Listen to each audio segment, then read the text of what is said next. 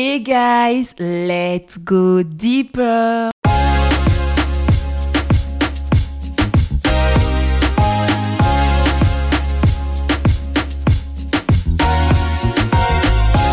Bonjour et bienvenue. Je suis Rebecca André et je suis ravie de te retrouver dans mon podcast où la foi et l'amour de soi se rencontrent harmonieusement. Aujourd'hui, je suis honorée et ravie d'accueillir une invitée exceptionnelle. Magali Louboya, une grande sœur que je chéris énormément et que j'aime énormément. Elle est un véritable modèle de force pour moi, de résilience et d'amour. Il me tenait à cœur de te permettre d'écouter son histoire inspirante. Alors, sans plus tarder, installe-toi confortablement, ouvre ton cœur et prépare-toi à être encouragé. Alors, bonjour Magali. Bonjour Rebecca. Comment tu vas? Ça va bien, je suis vraiment très très heureuse d'être là. Ah, moi aussi, je suis très heureuse de te recevoir dans ce podcast. Alors, Magali, est-ce que tu peux te présenter à nos auditeurs aujourd'hui afin qu'ils sachent qui tu es? Alors, bonjour à tous nos auditeurs. Alors, je me présente en quelques mots. Je m'appelle Magali. J'ai 42 ans.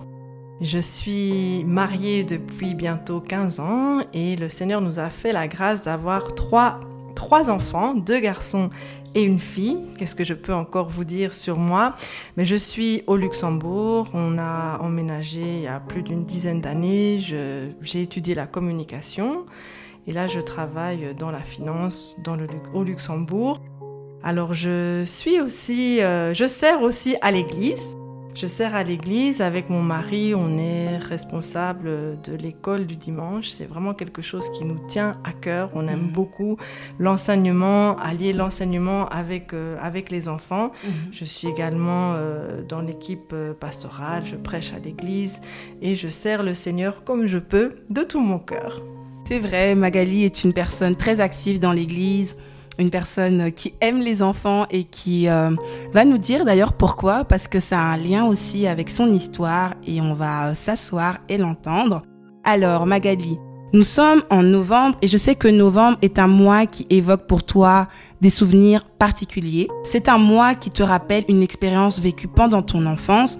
Et peux-tu nous expliquer un petit peu euh, le lien avec ce mois, avec ton histoire? Est-ce que tu peux un peu nous en parler? Alors, euh, c'est vrai que le mois de novembre est un mois très très particulier pour moi.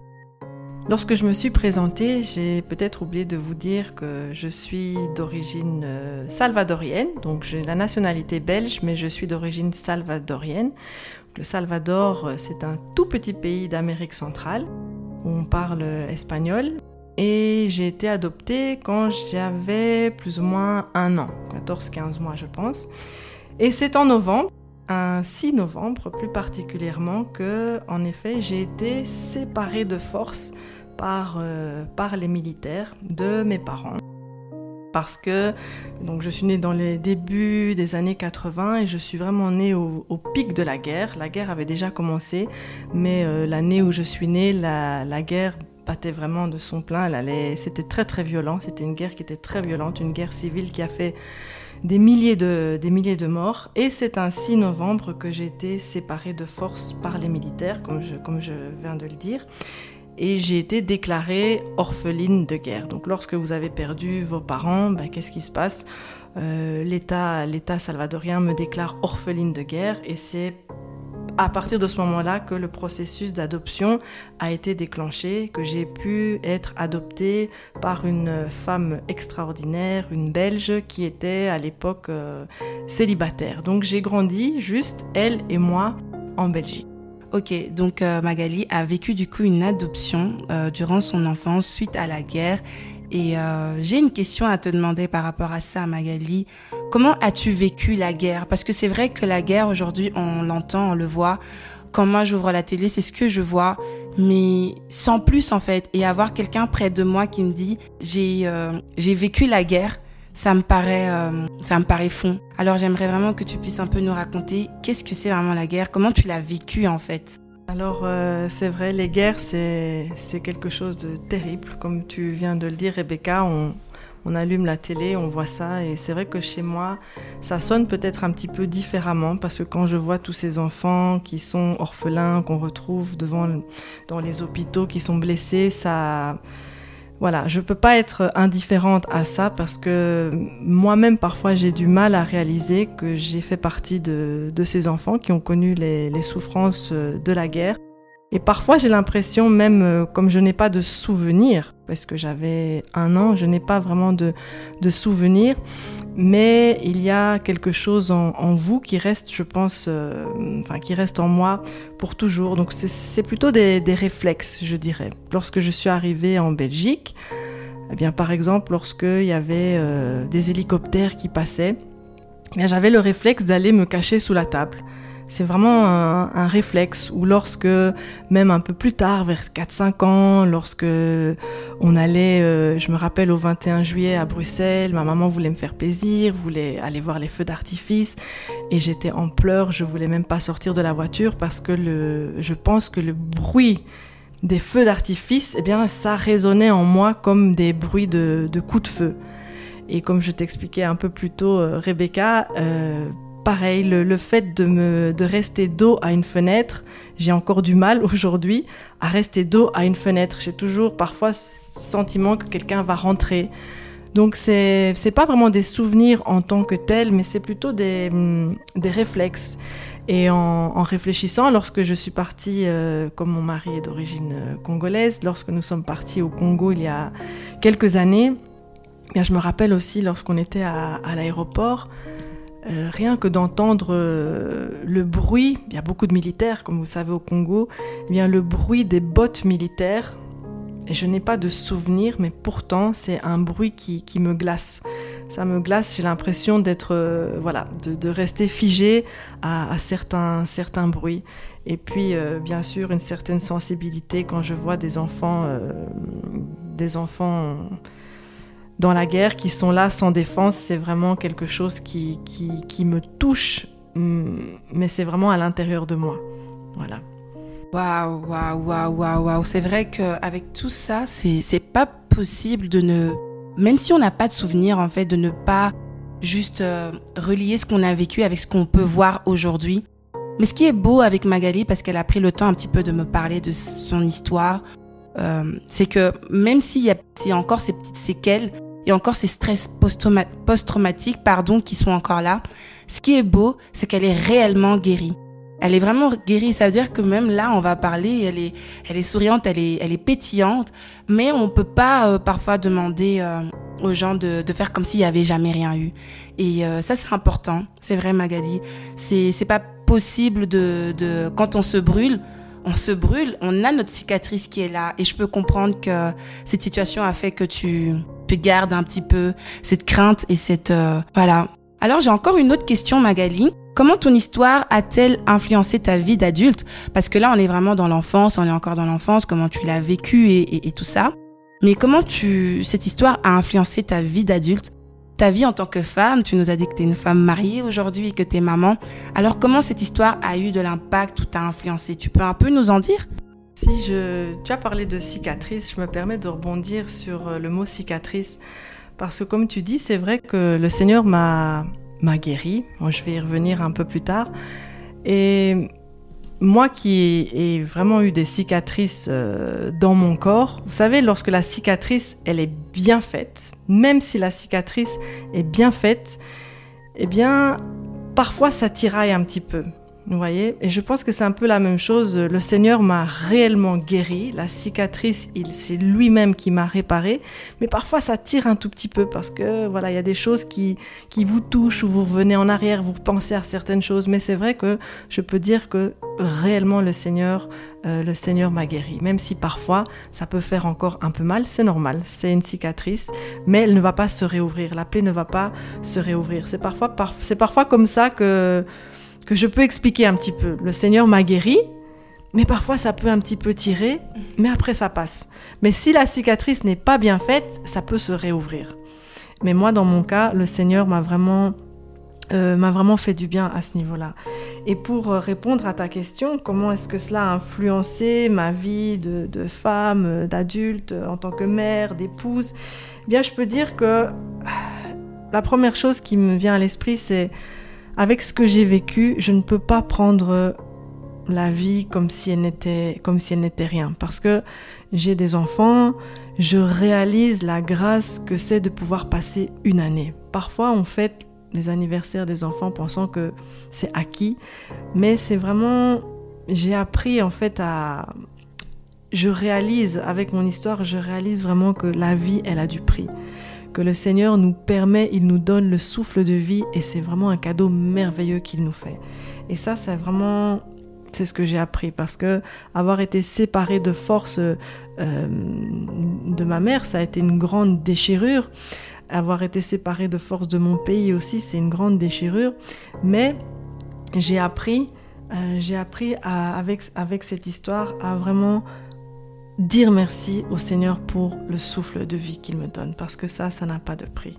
C'est vrai, c'est vrai que toutes les situations qu'on vit, ben ça a une influence. C'est pour ça que je t'ai posé cette question ça a vraiment une influence et euh, euh, l'influence que ça aujourd'hui en tant que maman adulte, ben c'est vraiment comme j'ai compris, c'est vraiment le fait que tu tu tu prends rien pour acquis, tu prends vraiment les choses euh, avec toute son importance parce que c'est une grâce déjà que tu peux tu puisses les vivre et euh, je comprends totalement. Dans toute cette démarche, je sais que l'adoption fait que tu as été adopté par quelqu'un qui n'était pas du tout originaire du même pays que toi. Donc comment pourrais-tu décrire ton processus de recherche d'identité? Comment cette crise identitaire, si elle, si elle a eu lieu, du coup, t'a, a influencé ta perception de toi-même, ton histoire? Et comment tu as réussi à surmonter ça? Certainement que ça aidera quelqu'un qui passe aussi par une crise identitaire. Est-ce que tu sais nous en dire un petit peu plus? Alors c'est vrai que en fait, je réalise que j'ai jamais vraiment mis de mots sur euh, cette crise identitaire, mais je pense que c'est le bon mot que tu as choisi, Rebecca, lorsque tu parles de crise, euh, identitaire, parce que c'est vraiment ça. Je me rappelle, euh, comme j'ai dit, j'ai été adoptée, vous ne ressemblez à personne, j'arrive en Belgique, même avec tout l'amour du monde qu'on peut vous donner, vous n'allez jamais ressembler à la personne qui vous a adopté. Et je me rappelle avoir passé des minutes, parfois même 15-20 minutes, assise dans ma chambre devant le miroir et me regarder, regarder chaque trait de mon visage. Euh, j'ai des cheveux longs, bouclés, et je me rappelle m'être dit une fois, mais il y a bien quelqu'un qui m'a donné ces cheveux, ces cheveux longs, bouclés, ce nez. Euh, je le tiens bien de quelqu'un parce que, euh, voilà, je me suis posé tellement de questions, je me suis regardée dans le miroir et je me suis dit, mais peut-être que... Parce qu'il faut savoir que je n'avais aucune information sur, euh, sur mes parents. On m'avait juste dit, lorsqu'on t'a retrouvé, eh bien tout le village avait été, euh, on avait massacré tout le monde dans le village et il n'y a que quatre enfants qui ont survécu. Donc je n'avais aucune information. Donc je, me regardais dans le miroir et je me dis mais est-ce que je suis la fille euh, peut-être d'une adolescente, d'une fille qui a 16 ans, 17 ans, qui a été violée par un militaire? Est-ce que je suis l'aînée d'une famille? Est-ce que peut-être j'ai une jumelle? Est-ce que j'ai des frères et sœurs? Donc ça a été vraiment difficile parce que je me regardais et je, n'arrivais pas à m'identifier à personne. Lorsque j'allais chez mes amis, je voyais que voilà, euh, ma copine ressemble à, sa maman, ressemble à son papa, et moi je ressemble à personne. Et ça a vraiment été euh, quelque chose de très très difficile à, à, vivre. Et en même temps, dans cette crise identitaire, ma maman adoptive, elle était très très ouverte d'esprit. Elle m'a toujours dit que j'avais été adoptée. Elle m'a toujours dit euh, que j'ai eu euh, une autre maman euh, avant. Elle m'a toujours expliqué jusqu'à me dire dans, dans l'immense amour qu'elle avait, jusqu'à me dire écoute si tu veux, ensemble on peut faire des recherches et essayer de retrouver, d'avoir plus d'informations sur ta famille. Mais entre nous, j'avais peur, j'avais envie, vous voulez rechercher votre identité, mais en même temps j'avais peur, en fait j'avais peur de découvrir la vérité et peut-être de découvrir que je n'avais jamais été aimée. Je pense que c'était ma plus grande crainte, c'était de me dire, bah, en fait peut-être que peut-être que j'ai jamais été désirée, peut-être que j'ai jamais euh, été aimée, donc j'ai jamais osé faire euh, la démarche euh, par moi-même. Et c'est là que Dieu dans je me permets de continuer, hein. c'est là que, que Dieu, dans son immense amour, il a vu ma faiblesse, il a vu ma faiblesse, il a vu que moi-même, je ne ferais pas la démarche parce que j'avais trop peur. Et le Seigneur a permis, vraiment le Seigneur, euh, il a permis de faire la démarche à ma place. Donc je vous explique un petit peu, au Salvador, jusque dans les années 92 ou 92, c'était risqué de parler de la guerre. On parlait pas de, on parlait pas encore de la guerre. C'est seulement après les années 82 que les langues ont commencé à se délier. Et a une association, euh, je veux vraiment citer le nom de, cette association, euh, Probusqueda, qui recherche les enfants qui ont été euh, volés ou qui ont disparu pendant la guerre. Et cette association, eh bien, elle est tombée on va dire par hasard. Hein. C'est un peu, voilà, on sait que c'est la grâce de Dieu, mais à cette époque-là, moi je dis, ils sont tombés comme ça par hasard sur un, sur mes papiers d'adoption, en faisant leurs recherches, et ils ont simplement vu qu'il y avait un nom d'un enfant qui a été déclaré orpheline euh, euh, dans les années 80, et il y avait le nom d'une personne adoptante. Donc ils ont simplement appelé. Ils ont appelé à la maison. Euh, c'était le même numéro de téléphone. Ma maman n'avait jamais, adoptive, n'avait jamais changé de numéro de téléphone. Et ils ont simplement appelé pour dire, voilà, madame, il semblerait que votre enfant, en fait, que vous avez adopté il y, a plus de, il y avait plus de 18 ans, il semblerait qu'elle est peut-être encore de la famille. Et ça, ça a été un véritable euh, choc. Ça a été un véritable choc parce que 19 ans après, eh bien, on, on s'est rendu compte, comme c'est le cas dans beaucoup d'histoires de, guerre, on s'est rendu compte qu'en fait ma mère avait bien été assassinée, euh, mais que les militaires cherchaient mon père, qui était engagé dans la, dans la guérilla, et que parce qu'il se cachait, mon père se cachait, euh, c'était trop dangereux, c'était devenu trop dangereux pour lui. Il avait dit à ma mère, écoute, il faut que, faut que tu restes avec la petite. J'étais leur premier enfant. Il faut que tu restes avec la petite dans la ville parce que là où je vais, c'est trop dangereux. Et euh, eh bien, ma mère, elle a décidé de suivre mon père jusqu'au bout. Et c'est là que ils ont, ils ont tué ma mère, euh, ils l'ont violée, ils l'ont torturée, ils ont laissé son corps comme ça, près d'une base militaire. Et mon père, lui, euh, il a pu il a pu s'en sortir, il avait pu, il avait pu s'enfuir, même s'il avait été blessé, il a été gravement blessé, mais il a pu s'enfuir. Et en fait, on s'est rendu compte donc que mon père, euh, lui, pendant toutes ces années, il a pensé que j'avais été assassinée en même temps que ma maman. Et euh, il pensait, il avait un petit peu d'espoir peut-être que les militaires l'auraient laissé, mais c'était très très rare parce qu'à l'époque, il faut savoir que tout ce qui était les enfants de la guérilla, on, nous tuait vraiment comme, comme des animaux. Il y avait des bébés même, euh, peut-être je peux choquer un peu, mais il y avait même des nourrissons qu'on lançait, en, que les militaires lançaient en l'air comme cible d'entraînement.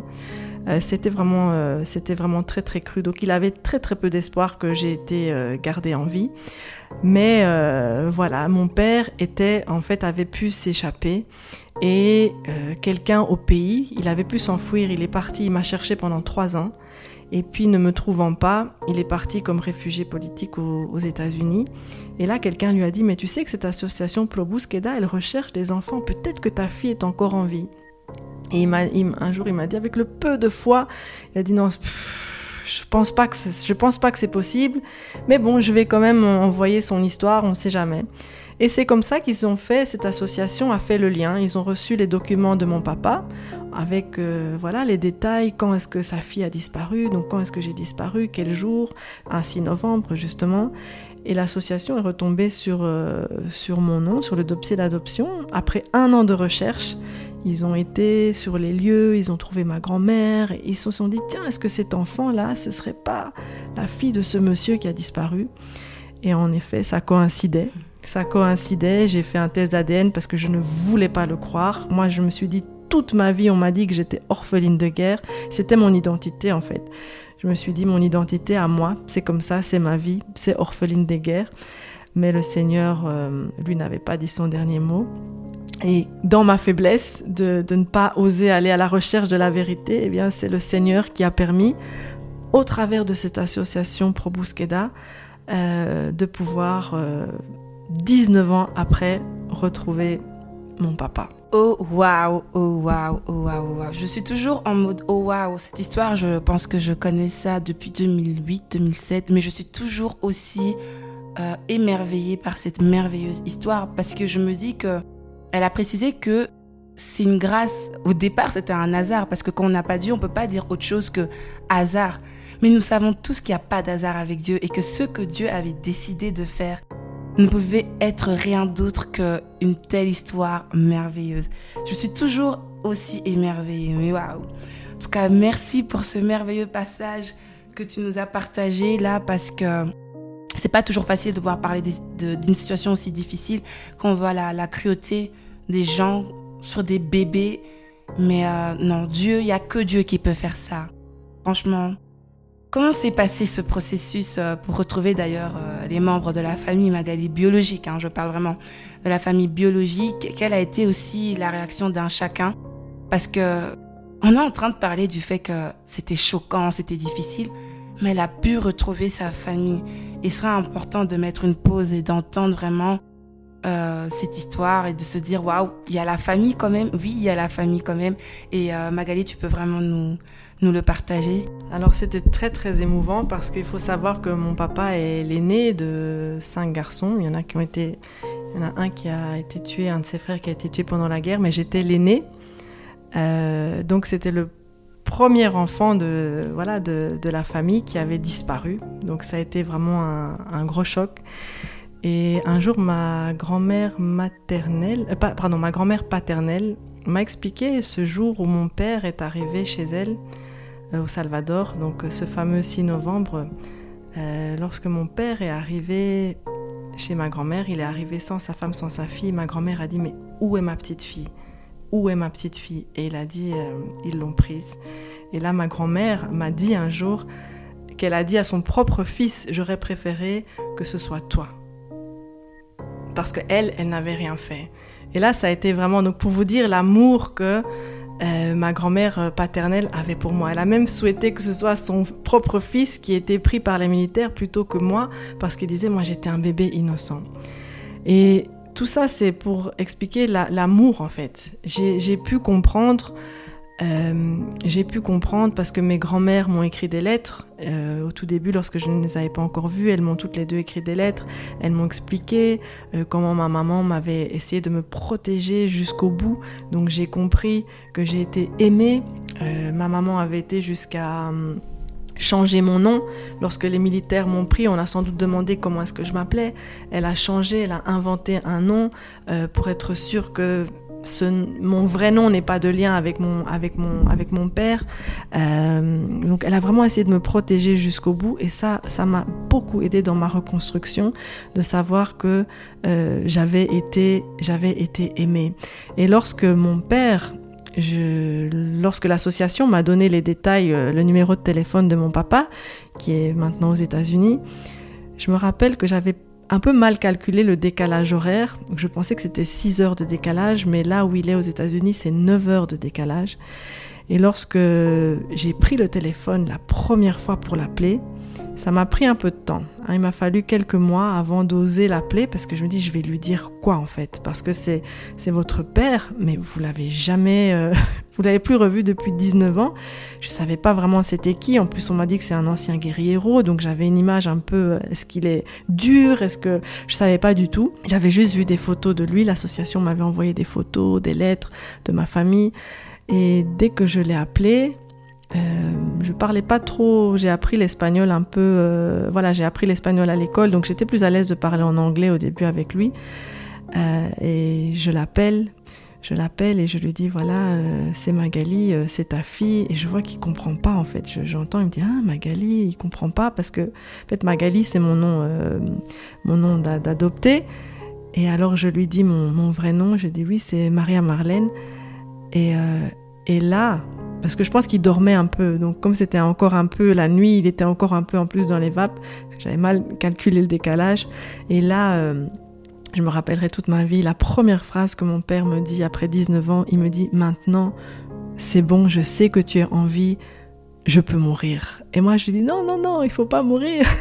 j'ai dit j'ai trop de questions à te poser. Mais c'était le soulagement d'un père qui qui a pensé, qui, n'a jamais été sûr pendant 19 ans, est-ce que ma fille a aussi été torturée? Voilà. Euh, voilà. Est-ce qu'elle a été tuée sauvagement ou est-ce qu'elle est en vie? Et là, il avait enfin l'assurance que non, eh bien, le Seigneur m'avait gardé jusque-là et ça a été euh, voilà, le plus gros soulagement de sa vie. Donc vraiment la, la réaction de, de, ma famille dans ce processus de, de, recherche du côté de la famille biologique, ça a été aussi, je dois insister là-dessus, ils ont été très très reconnaissant envers ma maman adoptive parce que je suis partie les voir. Euh, je suis partie au Salvador avec ma maman adoptive. Mon papa a voyagé des États-Unis au Salvador parce que je voulais me retrouver sur ma terre parce que c'était très très important pour moi aussi de poser le, pied euh, sur, euh, sur ma terre. Et je me rappelle quand j'étais dans l'avion, je dis waouh, là je suis chez moi. Je suis vraiment chez moi parce que je me rends compte que ça m'avait aussi beaucoup manqué. Ça m'avait beaucoup manqué. Et, et voilà, et quand je suis arrivée, il y avait tout le village qui était là autour de moi. Il y avait mes grands-mères, la, la, la, mère de ma maman euh, biologique était encore en vie. Et j'avais vraiment... Euh, vous recevez tout l'amour que vous n'avez pas eu. C'est tout, tout, tout d'un coup, vous avez ça en puissance 1000. Et je me suis vraiment sentie euh, aimée. Je me suis sentie que je leur avais beaucoup manqué, mais j'ai aussi senti beaucoup de tristesse parce que un petit détail qu'il faut qu'il faut dire, c'est que quand j'ai retrouvé ma famille, j'avais 19 ans et lorsque ma maman a été assassinée, elle avait 19 ans et je suis euh, copie conforme. J'ai le même, même, même, je me rappelle, ma grand-mère m'a touché le mollet pendant deux semaines, elle, elle touchait mon mollet. Dès qu'elle me voyait, elle me dit Tu as les mêmes mollets que ta maman. Tu as les mêmes mollets que ta maman. Et donc, c'était un mélange de, voilà, de joie, mais aussi un, mélange de, un peu de tristesse parce que ça leur, ça leur faisait rappeler leur fille qui avait disparu. Et puis ça, mon papa a dû aussi euh, extérioriser. Au début, il était, quand il m'a vu, il est resté très digne. C'est un papa, donc il, au début, il m'a pas pleuré. Il m'a serré dans les bras. Et c'est vraiment au moment où on a été en profondeur, lorsqu'il a expliqué comment ça s'est passé, que là, il n'a pas pu retenir ses larmes, même si on est un ancien militaire, là, c'est pas possible. Donc là, ça a dû sortir et euh, je pense qu'il a beaucoup culpabilisé il, avait, il a culpabilisé beaucoup du fait que ma maman n'était pas engagée dans, voilà, dans la guérilla. Et je, je, pense que ça a été aussi une guérison pour lui, le fait de se dire que, ah, au moins ma fille, elle, a été épargnée. C'est vrai, je me suis battue, mais ma femme n'a pas pu, euh, n'a pas pu rester en vie, mais au moins ma fille est en vie et je pense que ça l'a aussi aidé lui-même dans son processus euh, de guérison. Mais dans cette recherche d'identité, euh, voilà, c'est vraiment, j'ai ressenti beaucoup d'amour. J'avais vraiment un, besoin, un besoin d'amour, un besoin de savoir que j'avais été désirée, que j'avais été aimée. Et ça m'a beaucoup aidé. Et ce que j'ai. Je ne peux, pas, je peux pas ne pas dire ça parce que ça a été euh, tellement important. ma famille pardon, ma famille oui, biologique a été tellement reconnaissante envers ce que ma maman avait fait. Il a dit, Madame, ils étaient là, euh, ils l'ont accueillie à bras ouverts comme si elle était de la famille. Ils lui ont dit vraiment merci d'avoir pris soin euh, de, notre, de notre fille, en fait. Et ça, euh, ça faut vraiment le souligner parce que la, les deux familles, la réunion des deux familles s'est vraiment bien passée. Waouh, c'est vrai que souvent on dit cette expression, Magali, qu'il n'y a rien de mieux que d'être chez soi, avec sa famille.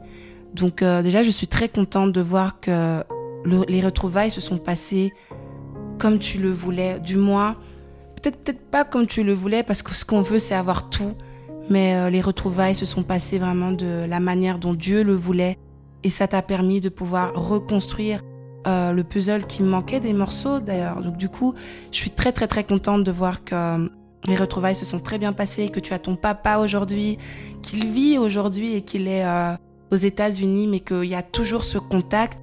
Euh, franchement, toute personne qui est en train de nous écouter, ils se disent mais waouh, j'avais jamais entendu parler de la guerre, j'avais jamais entendu parler de l'adoption. Et en fait, l'histoire de Magali dans ce podcast, c'est vraiment pour vous permettre de réaliser que ça existe, que ce n'est pas juste à la télé ni dans les journaux, mais que c'est parfois tout près de nous et qu'on ne s'en rend juste pas compte. Et euh, nous qui avons nos parents, parfois on se rend pas compte de la grâce et la chance que nous avons. Et vraiment, dans ce premier épisode, je voudrais encourager quelqu'un de faire une pause, comme j'aime beaucoup le dire dans ce podcast, et de juste réaliser, j'ai papa, j'ai maman, il y a rien de mieux Parce que en dépit du fait qu'elle n'avait pas sa maman, je suis certaine le fait d'avoir son papa, le fait de voir sa grande maman, et aussi elle continuera dans le prochain épisode à nous expliquer vraiment qui elle a encore pu voir. Mais rien que ça, tu te sens euh, couverte, tu te sens protégée, tu te sens aimée. Et ça, c'est aussi quelque chose qui est beau. Oui, oui, oui. Parce que voilà, Magali nous a vraiment expliqué que sa maman lui a, l'a protégée du début à la fin. Et euh, je vais rajouter ça dans ce podcast pour juste dire que lors de notre discussion, je voyais une femme guerrière qui se battait. Et il y a eu plein de propositions qui, qui on disait garde laisse l'enfant en fait. Non elle voulait allaiter son enfant jusqu'au bout. Elle voulait la garder près d'elle. Elle a, c'est peut-être un détail qui n'a pas été mentionné, peut-être qu'elle va le mentionner dans l'autre épisode, mais je tiens à conclure ce premier épisode en disant, t'es maman, il faut se battre pour ton enfant, quoi qu'il arrive. Et même en fait, les gens te diront, donne-nous, on fera mieux, tu feras jamais mieux.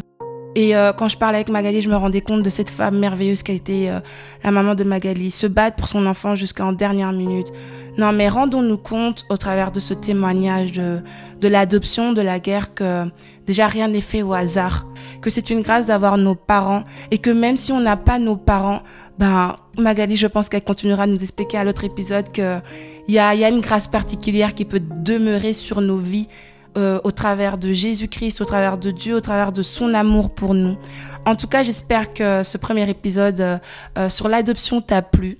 Nous allons nous retrouver euh, dans un prochain épisode encore avec Magali, histoire de pouvoir continuer euh, ce petit, euh, cette petite discussion ensemble. Et sois encouragé, toi qui as peut-être été adopté, sois encouragé, toi qui as peut-être pas tes parents au travers de cet épisode, sois encouragé, toi qui as tes parents, à continuer de les regarder comme des trésors, parce que c'est réellement des trésors que le Seigneur nous donne d'avoir nos parents. Sois béni et à bientôt. Bye